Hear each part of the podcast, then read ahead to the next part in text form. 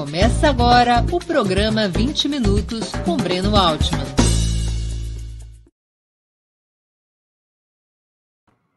Bom dia. Hoje é 14 de novembro de 2022. Está começando mais uma edição do programa 20 Minutos Análise. Vocês devem estar cansados de ver, ouvir e ler títulos na imprensa de direita que tem como sujeito o mercado essa fantasiosa pessoa jurídica, tratada como pessoa física pelos veículos conservadores, reage sempre com fúria implacável quando o presidente eleito, Luiz Inácio Lula da Silva, questiona certos princípios da cartilha econômica neoliberal. Basta o líder petista mostrar que seu governo irá mexer no teto de gastos, na política privatista e na reforma trabalhista, por exemplo, para o tal mercado uivar e rugir. A bolsa cai, o dólar sobe, editoriais e artigos alertam para o caos, comentaristas e analistas preveem o fim do mundo. De forma usualmente professoral e autoritária, no velho e arrogante tom burguês, os oráculos do mercado tentam colocar um cabresto no homem eleito pelo povo para governar a nação, segundo o programa pelo qual ele foi eleito nas urnas. Com um estilo mais elegante e ilustrado, essas vozes do mercado se juntam aos patriotários que estão diante dos quartéis para exigir que a soberania popular seja atropelado e continue imperando a política econômica derrotada nas urnas. Mas afinal, o que é o mercado? Obviamente se trata de um eufemismo para disfarçar, disfarçar por trás dessa expressão tecnocrática os super ricos, os donos do dinheiro grosso. Se preferirmos uma linguagem mais sociológica, poderíamos identificar esse misterioso sujeito, o mercado, como nome de fantasia para a burguesia, para o capital, para o empresariado. Mais especificamente, estamos falando das frações financeiras do, do, capital, os bancos, as seguradoras, os fundos de investimento e previdência, controlados por bilionários e dirigidos por seus executivos e intermediários. Estas instituições se conectam com outros setores, a indústria, o comércio, a agropecuária, a mineração, os serviços, através de múltiplas relações baseadas em aplicações, investimentos e créditos, entre outras ferramentas. Mas o fluxo de capital se tornou tão dominante que podemos claramente apontar que o grupo dirigente entre os capitalistas é a burguesia financeira, ou o mercado, como prefere a imprensa de direita, para esconder os interesses em jogo. Para que vocês tenham ideia do que essa turma representa, recorro a números da própria Ambima, a Associação Brasileira das Entidades dos Mercados Financeiros e de Capitais. O segmento private da poupança nacional, vocês podem ver na tela, com 0,1% das contas, acumula 38% dos ativos financeiros depositados nos bancos e nas instituições bancárias de forma geral. Se somarmos esse segmento private, a faixa de alta renda, veremos que 9,9% das contas concentram 66% dos ativos. O varejo tradicional, onde estão todos os demais brasileiros que são capazes de poupar algum recurso, o varejo tradicional representa 90,1% das contas, mas somente 34% dos recursos. Mas olho, precisamos levar em conta que somente 29% dos brasileiros têm renda suficiente para fazer alguma poupança, ou seja, aproximadamente 46, 45, 46 milhões de pessoas acima de 18 anos. O segmento private, portanto, equivale a apenas 45, 46 mil cidadãos. private mais alta renda equivalem a algo como 4,5 milhões de brasileiros e brasileiras, ou cerca de 2,85% da população adulta. É isso, esses interesses que o mercado representa, o tal mercado. O perfil dos ativos também é muito diferente. No segmento varejo tradicional, no qual, repito, estão 90,1% das contas de poupança, desses 90,1%, 54,2% das aplicações estão em cadernetas de poupança, justamente a fonte menos rentável e mais dissociada da dívida pública. Na outra ponta, no segmento private, concentram-se 70% das ações de cotas de fundos multimercado. A conclusão que podemos tirar desse cenário é simples. O sistema financeiro canaliza a riqueza de toda a sociedade para a elite dos capitalistas, através do recebimento de lucros e dividendos, da posse de títulos da dívida pública e do pagamento de juros. Mas o sistema não funciona por conta própria, ele depende de regras e medidas adotadas pelos governos, especialmente a execução da política monetária e fiscal. Para que a elite capitalista continue a viver em estado permanente de festa, a ferramenta mais importante é a dívida interna.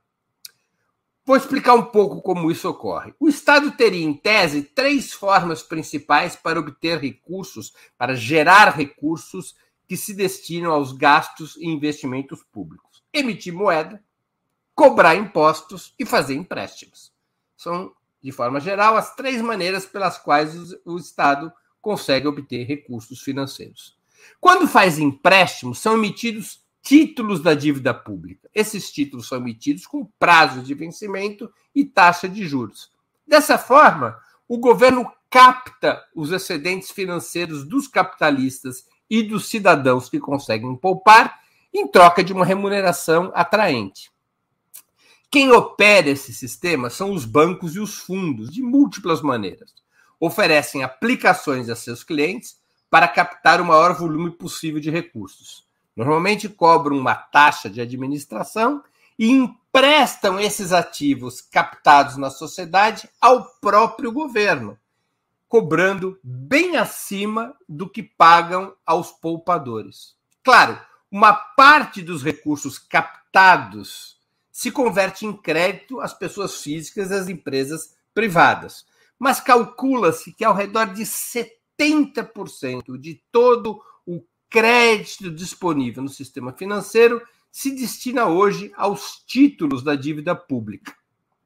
Os donos ou gestores desses ativos, para continuarem a encher as burras de dinheiro, precisam de algumas coisas pelas quais lutam com sangue nos olhos. Eu vou listar as seis condições que me parecem as mais relevantes para que o mercado financeiro viva na farra que conhecem há tantos anos.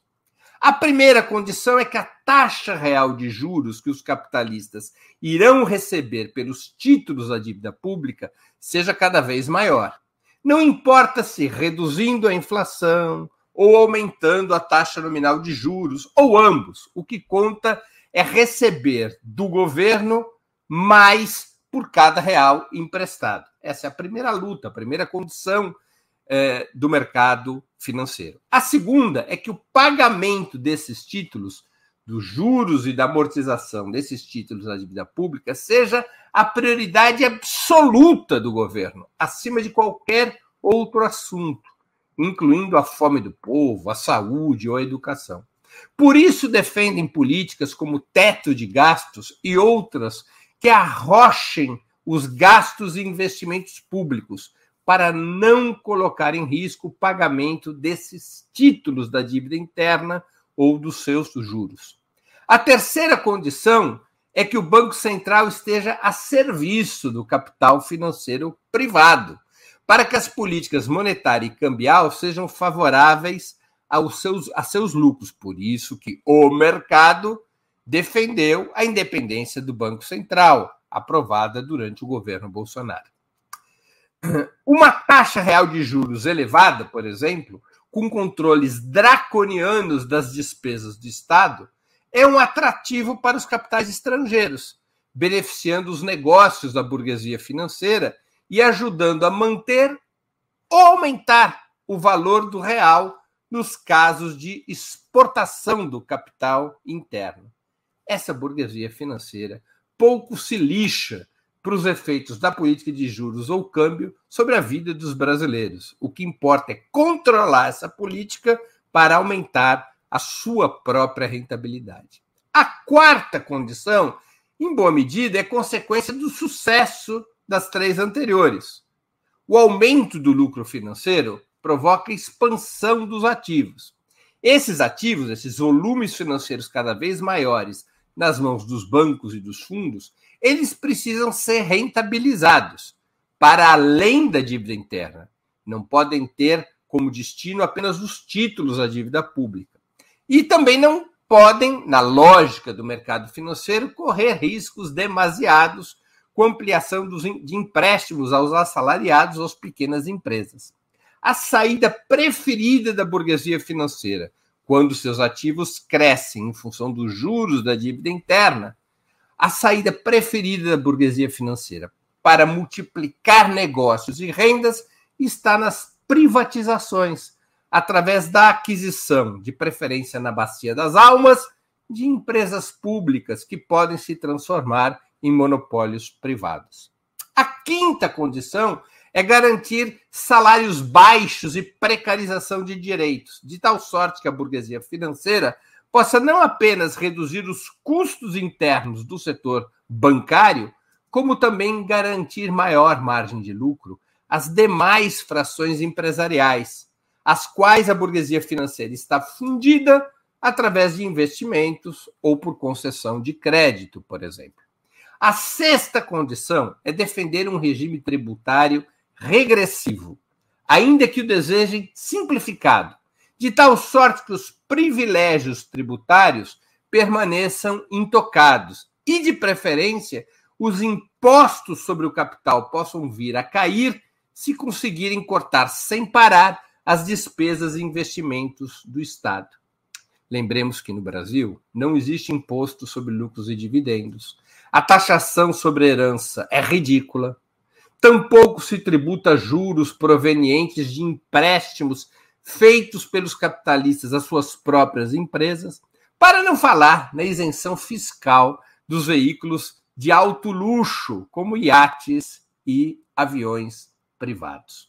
O tal mercado, portanto, não se move por ideias ou por pelo desejo de ver o país se desenvolver. O tal mercado se move por interesses materiais. As ideias são apenas uma camuflagem. A burguesia financeira usa seus recursos quase ilimitados para controlar meios de comunicação, universidades, centros de pesquisas e outros instrumentos ideológicos. Ao longo do tempo, é claro que a construção das ideias que servem aos interesses dos capitalistas, a construção dessas ideias ganhou sua própria dinâmica, ao ponto de vários de seus defensores acreditarem piamente, por exemplo, que reformas liberais, por sua possível capacidade de atrair investimentos, levariam ao desenvolvimento do país. Mas o mercado está se lixando para esses temas de análise, apenas os utiliza de maneira instrumental, a serviço do lucro que beneficia 0,1% da população. O próprio nervosismo do tal mercado é calculado em distintos prazos. Quando Lula coloca a responsabilidade social como um compromisso tão ou mais importante que a responsabilidade fiscal, a burguesia financeira, dando uma banana para o resultado das urnas, aponta seus canhões para defender a austeridade fiscal, o teto de gastos ou qualquer outra medida que mantenha a prioridade absoluta dos títulos da dívida interna, do pagamento dos juros referentes aos títulos da dívida interna no orçamento público. A imprensa de direita tenta disfarçar a reação burguesa como uma preocupação legítima com a economia nacional. Mas isso não passa de enganação. Se fosse verdadeira essa preocupação, depois de seis anos dominados por políticas neoliberais, com resultados desastrosos, no mínimo deveria haver alguma contenção ou humildade na crítica ao que propõe o líder petista, não é certo? Mas não. A imprensa critica Lula com esse tom burguês, autoritário, professoral, como se Lula fosse um garoto recém-chegado à presidência, como se Lula não tivesse história, como se Lula não tivesse conduzido o mais exitoso governo da história republicana. Tratam Lula com aquela coisa classista, autoritária, porque querem defender os seus interesses mesquinhos a qualquer custo. Dificuldade para a esquerda e para o próximo governo é que não basta identificar a lógica reinante dos interesses de classe que movem o mercado. Não é possível fazer de conta que inexiste essa entidade mística sob a qual se oculta a burguesia financeira pois essa classe, a burguesia financeira, o mercado, controla os principais meios de produção, distribuição e crédito do país. No final do dia, como se diz nos filmes, ou se cede às pressões do tal mercado, reduzindo ou eliminando as conquistas dos trabalhadores, ou se enfrenta essa patota, infringindo perdas aos donos do dinheiro, para que os assalariados e os mais pobres possam ter maiores benefícios. Entre os trabalhadores e a burguesia financeira, entre os trabalhadores e a burguesia de forma geral, ocorre aquilo que o velho Karl Marx chamou de luta de classes, e que, do ponto de vista econômico, muitos chamam de conflito distributivo. O que quer dizer conflito distributivo? Os trabalhadores lutam para terem um maior pedaço do bolo. A burguesia faz o mesmo, do seu ponto de vista, usando todas as suas armas. Não existe solução neutra.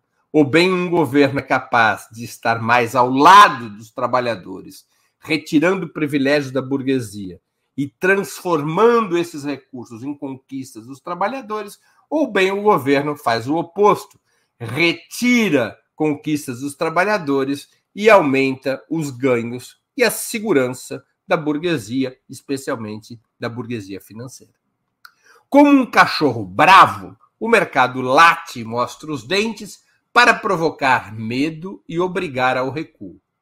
Mesmo as feras mais selvagens, no entanto, tiveram que ser enfrentadas pela humanidade para poder sobreviver e progredir.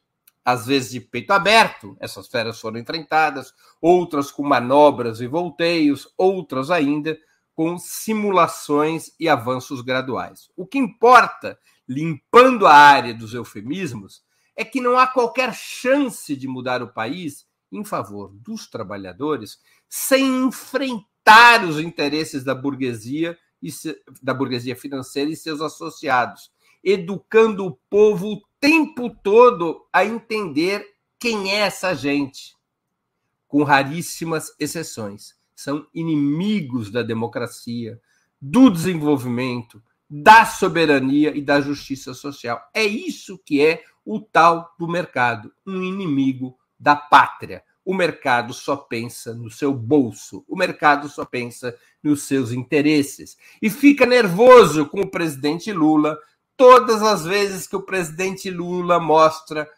com clareza que seu compromisso não é com o tal mercado, mas é com o povo trabalhador. Antes de passarmos às perguntas e comentários, eu queria lembrar a vocês que tanto o site quanto o canal de Opera Mundi no YouTube oferecem seu conteúdo de forma livre e gratuita. Mas para sustentarmos nossa atividade jornalística, é indispensável o apoio financeiro de nossos leitores e espectadores. Esse apoio pode ser dado de seis formas. A primeira através de uma assinatura solidária em nosso site, no endereço operamundi.com.br barra apoio.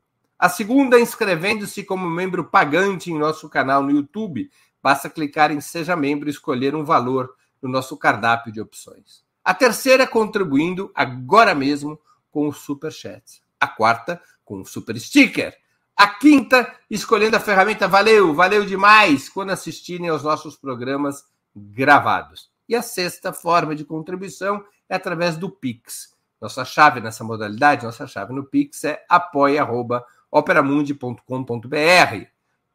Além dessas seis formas de contribuição, lembre-se sempre de dar like, de clicar no sininho e de compartilhar nossos programas com seus amigos e nos seus grupos.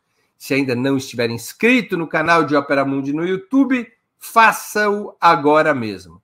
A mais eficaz de todas as armas contra as fake news é o jornalismo de qualidade. Apenas o jornalismo de qualidade coloca a verdade acima de tudo. E esse jornalismo que a Opera Mundi busca oferecer todos os dias depende da sua contribuição, do seu engajamento, do seu apoio, do seu bolso.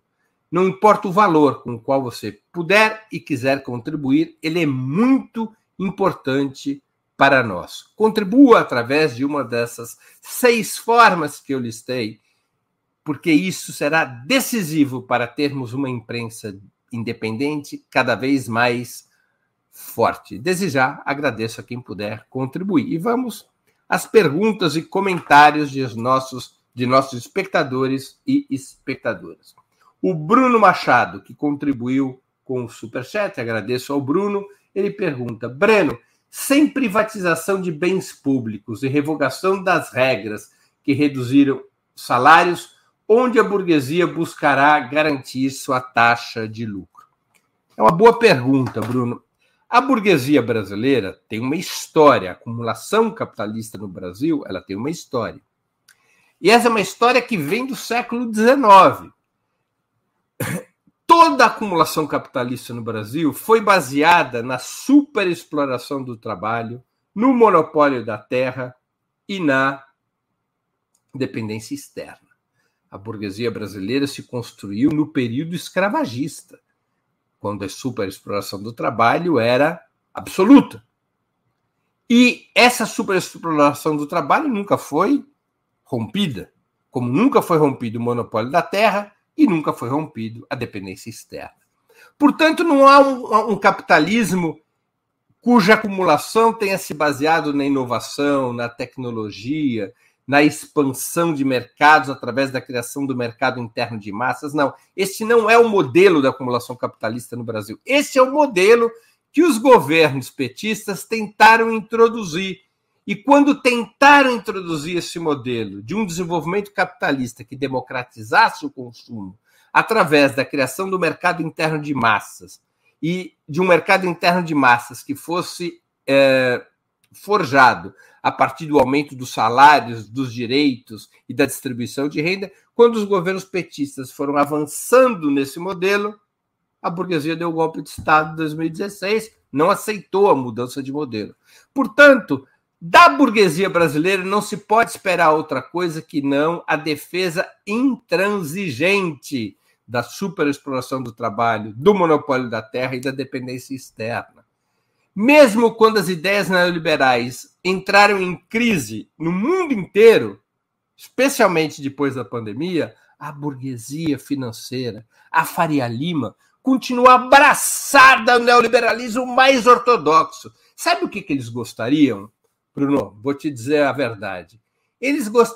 Parte da burguesia financeira quis derrotar o Bolsonaro. O Bolsonaro era disfuncional, gerava muito desgaste no exterior, era um perigo é, permanente de desestabilização interna. O bolsonarismo, aos olhos da burguesia financeira, ajudou a reerguer o PT porque é, criou uma outra, um outro cenário. Agora, o que eles queriam mesmo era derrotar o Bolsonaro e fazer com que o Lula nomeasse para ministro da Economia o Paulo Guedes. Porque eles gostam da política econômica ultraliberal do Bolsonaro, que era a mesma política do Temer. E que é a política econômica defendida pelos setores dominantes da burguesia brasileira. Eles não irão arredar pé disso, eles vão ter que ser enfrentados e derrotados. E essa é a grande dificuldade do governo Lula, do, do, terceiro governo Lula. O João PS Luz, que é membro do canal, pergunta: Breno, não há haverá uma burguesia nacional pelo desenvolvimento das forças produtivas, industrialização, etc. Não seria de interesse dessa burguesia? Ô, João, essa é uma outra grande pergunta. O que aconteceu com o capitalismo brasileiro nos últimos, nas últimas décadas? Ele se desindustrializou. A, a indústria brasileira, que já chegou a responder por um terço do PIB, Hoje ela responde por menos de 10%. É mais ou menos o peso que tinha há 110 anos atrás, em 1903. O peso da economia no PIB é inferior a 10%. O que, que ocorreu com o capital? O capital se deslocou da indústria e se realocou nos setores financeiros, comercial, de serviços, de mineração e da agropecuária o Brasil deixou de ser um país de industrialização emergente para voltar a ser um país que fornece matéria-prima e bens primários, oferece bens agrícolas, oferece proteína animal e oferece minérios. Isso significa dizer que os interesses da burguesia brasileira já não se acoplam mais à industrialização se acoplam a essa divisão neocolonial do trabalho no mundo, se acopla ao agronegócio, se acopla à especulação financeira. Isto é uma enorme dificuldade para construir um projeto de industrialização e democratização da economia dentro do capitalismo, porque não corresponde aos interesses da, hegemônicos da burguesia brasileira. Se o Brasil quiser, na minha opinião, retomar a rota da industrialização, se o Brasil quiser sair desse modelo neocolonial, só o fará a partir de uma crescente participação do Estado na economia, através da propriedade, do crescimento da propriedade estatal dos meios de produção, através da limitação da propriedade capitalista sobre os meios de comunicação. É o Estado quem pode conduzir a industrialização, não a burguesia privada. Foi assim no passado e continua a ser assim. Só que esta industrialização, a partir da, do fortalecimento do Estado, é um caminho antagônico aos interesses da burguesia, é um caminho antagônico aos interesses do tal mercado. E por isso que a política econômica, uma política econômica que se confronte ao neoliberalismo, gera um forte antagonismo social e político com o tal mercado. Esse é o desafio do terceiro governo Lula, eu repito. Por mais moderadas que sejam as propostas, ou por mais moderadas que venham a ser as propostas do governo Lula 3, e serão propostas moderadas, elas irão colidir contra a dinâmica real da acumulação capitalista no Brasil, que não tem nada a ver com industrialização, que não tem nada a ver com distribuição de renda e riqueza, que não tem nada a ver com criação do mercado interno de massas. Tudo ao contrário. A dinâmica da acumulação no Brasil tem a ver com agronegócio, tem a ver com a mineração, portanto, com um modelo agroextrativista voltado para o exterior, e tem a ver com a especulação financeira. Restam poucos nichos de burguesia industrial no país. Não estou nem falando de burguesia nacional, que é um conceito que já não existe mais há muitos anos. Já não existe, existe já praticamente já não existe mais burguesia industrial. O próprio capital estrangeiro, quando vem para o Brasil, ele não vem para projetos de industrialização o capital estrangeiro vem para o Brasil para se acoplar ao agronegócio, para aquisição de, de produtos e ativos do mercado financeiro, para investir no setor de mineração, para investir neste modelo agroextrativista que domina a economia do país. Portanto, eu não creio que, se pode, que possa haver qualquer tipo de ilusão em um projeto de, de, de, de desenvolvimento que conceba a burguesia como uma classe é, interessada nesse processo. Só os trabalhadores, os assalariados da camada, das camadas médias e da classe trabalhadora, somente os micro e pequenos empresários têm interesse nesse processo. O grande capital não tem mais nada a ver com o desenvolvimento do país. Eles são parte do problema e não da solução. Os pequenos, os médios, esses não, podem ser integrados a um processo de distribuição de renda e riqueza, um processo de fortalecimento do mercado interno de massas, de democratização do crédito, um processo de superação dos monopólios financeiros. Os micro, pequenos e médios, sim, podem ser incorporados. Agora, o grande capital financeiro, o mercado, esse 0,1% representado na, na Avenida Faria Lima, os Faria Limers, esses não têm nenhum interesse no desenvolvimento do país. Eles, eles são, eu repito, eles são aliados, mesmo não gostando do Bolsonaro, eles são mais próximos dos patriotários que estão diante dos quartéis do que de qualquer projeto de desenvolvimento. Até porque, para que o Estado possa ter recursos mais amplos para investir no desenvolvimento do país, para que o Estado possa aplicar políticas que melhorem a distribuição de renda e riqueza, no caminho desse mercado interno de massas, o Estado terá que adotar uma reforma tributária pesadíssima contra os super ricos vai ter que aumentar as alíquotas do imposto de renda para poupar, como Lula prometeu na campanha, para isentar todos aqueles que ganham até 5 mil reais de pagar imposto de renda, vai ter que aumentar as alíquotas de imposto de renda dos atuais 27,5% para 40% ou 50%, como ocorre nos países capitalistas desenvolvidos. Vai precisar estabelecer impostos sobre lucros e dividendos, vai precisar estabelecer impostos sobre ganhos financeiros com empréstimos eh, uh, as empresas com capital próprio. Eh, sabe qual é o truque disso? Assim, eu sou dono de uma empresa. Uh, aí a minha empresa precisa de um capital. Ao invés da empresa é o banco, eu empresto a minha própria empresa. Vamos dizer, eu empresto um milhão de reais. Como eu sou dono da empresa, eu digo que a empresa vai pagar 20% de juros ao ano por esse empréstimo de um milhão de reais. Portanto, ao cabo de um ano, vamos dizer assim, grosso modo, fazendo um cálculo de padaria, a empresa vai me pagar o 1 milhão que eu emprestei, mais 200 mil de juros. No Brasil, é, não há imposto sobre esses 200 mil, de, 200 mil reais de lucro que eu teria emprestando dinheiro para minha própria empresa. Essa é uma das maiores fraudes financeiras que existe do tal mercado, é o empréstimo às empresas com capital, dos, empréstimo dos próprios donos às empresas. Não tem imposto sobre isso. Não tem imposto, como eu já disse na exposição, sobre é, veículos de alto luxo, como iates e aviãozinhos privados. Tá? Então, uma reforma tributária pesada sobre os super ricos é fundamental para o Estado ter recursos e para haver é, distribuição de renda e riqueza. Imposto sobre herança pesado. O imposto sobre herança no Brasil é patético.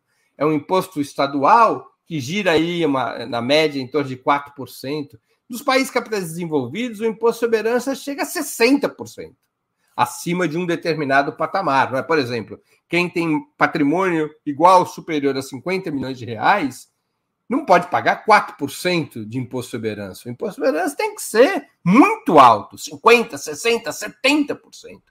E, efetivamente, sem uma reforma tributária desse tipo, o Estado não consegue reorganizar a arrecadação dos impostos em favor dos mais pobres e contrariamente aos mais ricos, e o Estado não consegue distribuir renda e riqueza.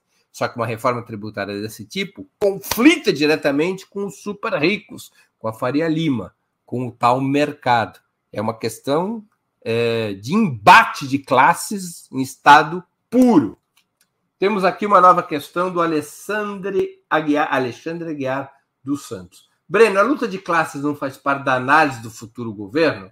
É possível governar sem uma mediação objetiva com as contrações estruturais? Olha, Alexandre, não sei se ela faz parte da análise do futuro governo. É, é da tradição da esquerda, ou de parte da esquerda, compreender a luta de classes como motor da história. Essa é a tradição do marxismo. O marxismo é, continua a ter uma influência bastante importante entre as forças de esquerda, no Partido dos Trabalhadores. Agora, eu não sei se o novo governo trabalha com esse conceito.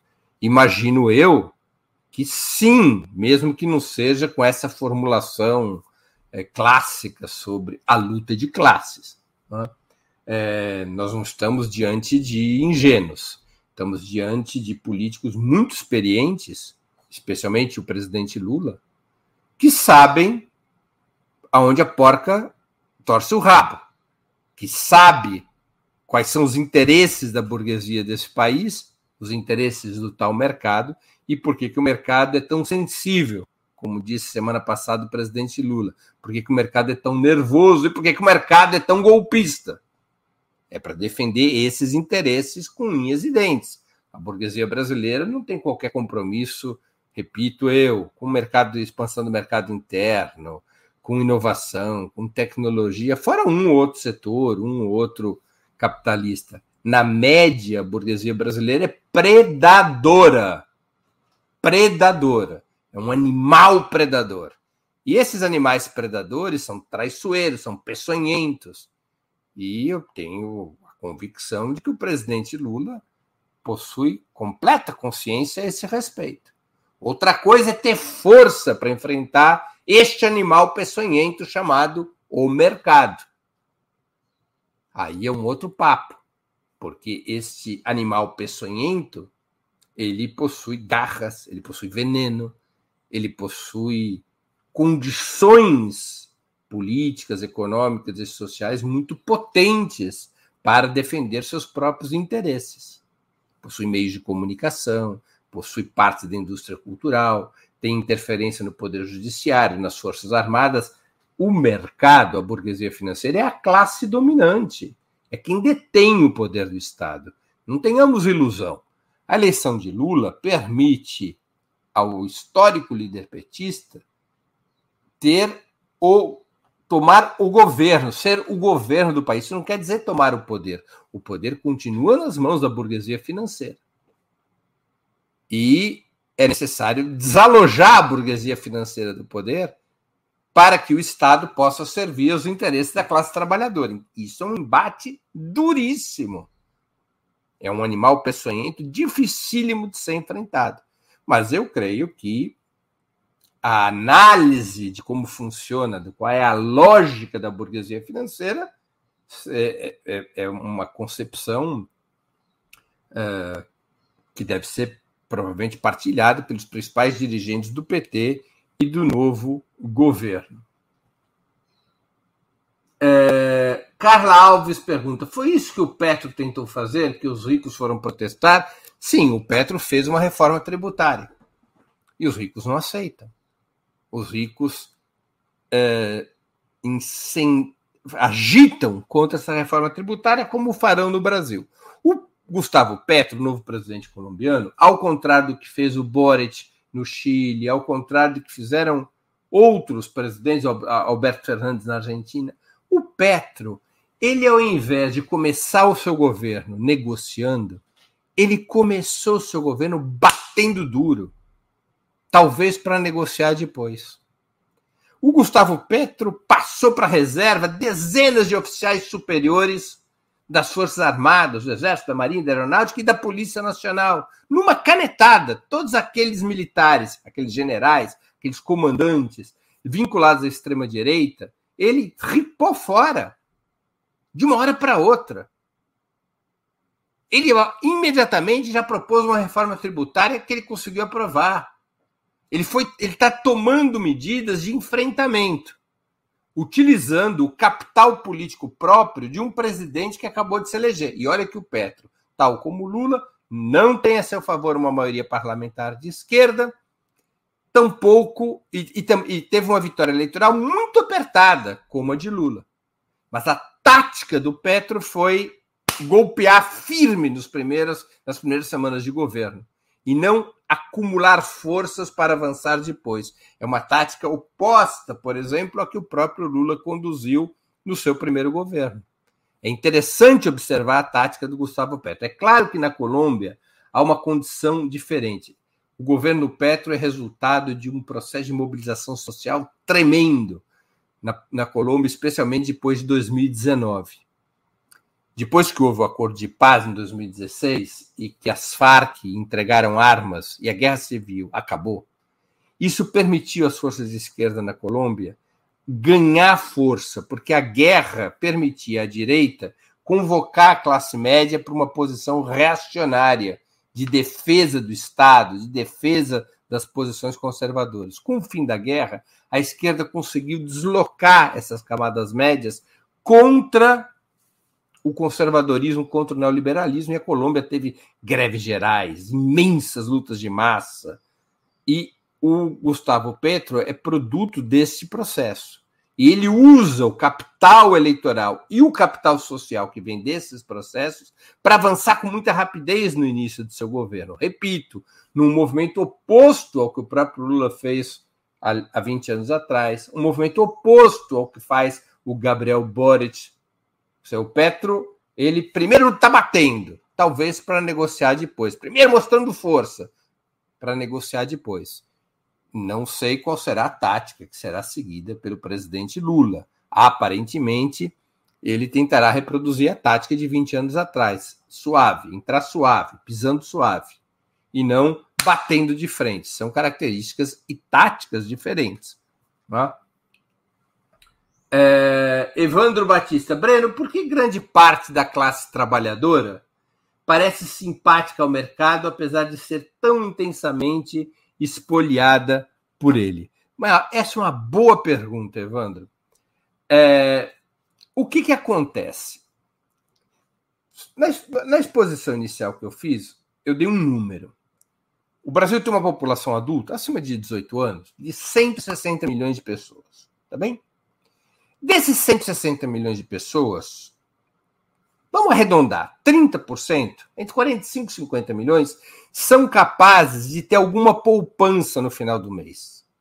Apenas menos de um terço do país consegue ter. Mas tem poupança.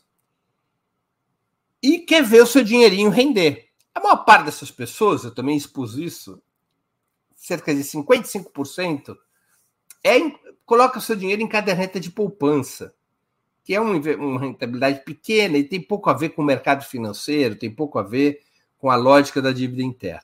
Mas se sente parte, ideologicamente, do sistema financeiro, porque tem lá seu recursinho guardado em banco.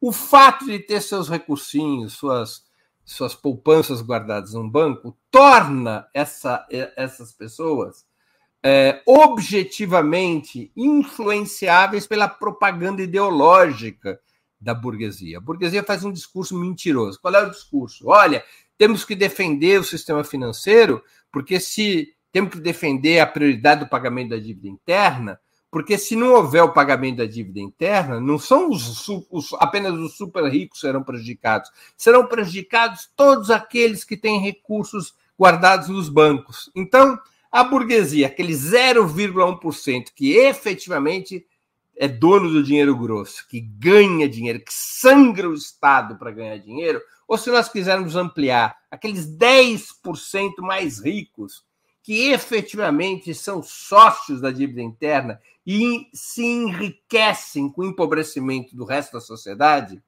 eles fazem um discurso que é capturado pelos que são pequenos poupadores um discurso que diz: olha, todo mundo que poupa vai ser prejudicado se a dívida interna tiver algum algum problema, se o pagamento da dívida interna tiver alguma interrupção, se o pagamento da dívida interna não for prioritário. Então, é uma questão de disputa ideológica. Né? É uma questão de disputa política ideológica que tem que ser feita, mostrando claramente sempre o que, que é o tal do mercado financeiro. O que, que é esse sistema financeiro, um sistema financeiro formado por um oligopólio. Gente, cinco bancos no Brasil controlam 87%, entre 85% e 87% de todo o fluxo de crédito. São dois bancos públicos, um deles muito específico, que é a Caixa Econômica Federal, que se volta para a questão habitacional, outro é o Banco do Brasil, cuja lógica principal é a agricultura, e três bancos privados, dois nacionais, uh, o Bradesco e o Itaú, e um banco estrangeiro que é o Santander. Olha o grau de concentração financeira. E se nós pensarmos em termos de ativos financeiros, é aquela tabelinha da própria Associação das Empresas do Capital Financeiro que eu mostrei na exposição. Ou seja, zero. Ó, a tabela está de novo aqui na tela. Zero vírgula. O segmento private de alta, de private, ele tem apenas 0,1% das contas e 38% dos ativos financeiros. São 45 mil pessoas que controlam mais de um terço dos ativos financeiros. Se somar com o segmento de alta renda, é, nós estamos falando de 9,9% das contas que controlam 66% de todos os ativos financeiros. Enquanto que a massa das contas do varejo tradicional tem 90,1% e controla apenas 34% dos ativos financeiros, sendo que mais da metade desses ativos financeiros são cadernetas de poupança. Não tem nada a ver com a dívida interna. Não tem nada a ver com a dívida interna. Então, tem que ser desmascarado o tempo todo esse mercado financeiro, tem que ser combatido, tem que ser denunciado, tem que ser exposto ao. Uh, seus, interesses têm que ser expostos em praça pública, como fez o presidente Lula na sua entrevista na semana passada, quando foi ali no dia se eu não me engano, dia 10 de novembro. O mercado tem que ser enfrentado, ele tem que ser combatido, mesmo sem ter ainda forças para medidas concretas, como reforma tributária e outra reforma financeira e outras medidas que limitem o poder do mercado financeiro, o poder da burguesia financeira, ela tem que ser desnudada todos os dias, tem que ser desmascarada todos os dias, exatamente para que as classes trabalhadoras possam entender os interesses em jogo na sociedade. Essa parte pedagógica ficou, os governos petistas ficaram muito a dever.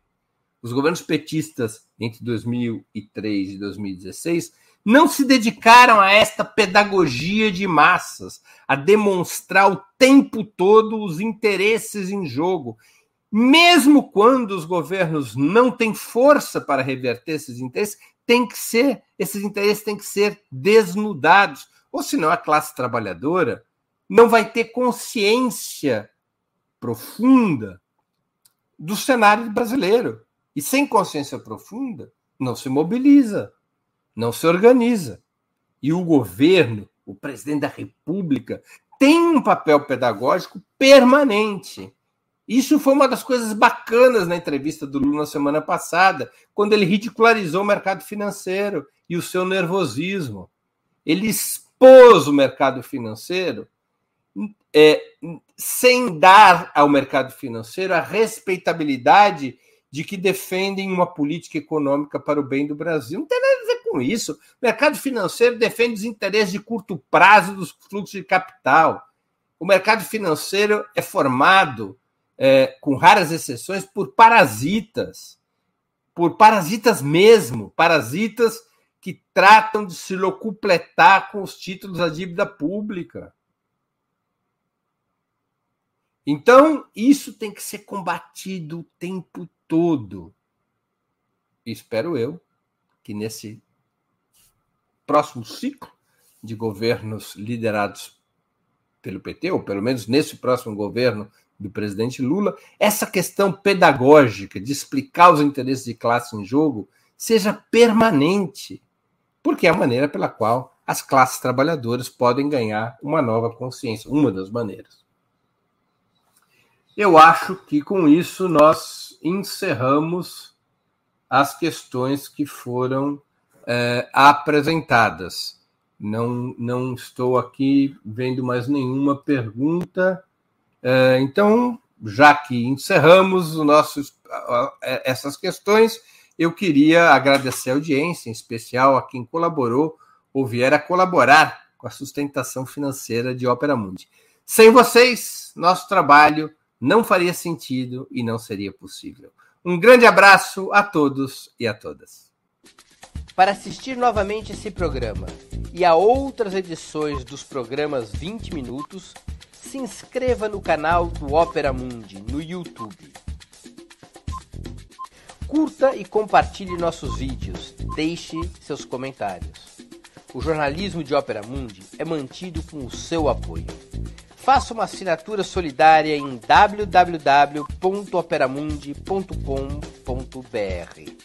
Com um pequeno valor mensal, você nos ajuda no desenvolvimento de um jornalismo independente e de qualidade. Obrigado pela audiência e até a próxima.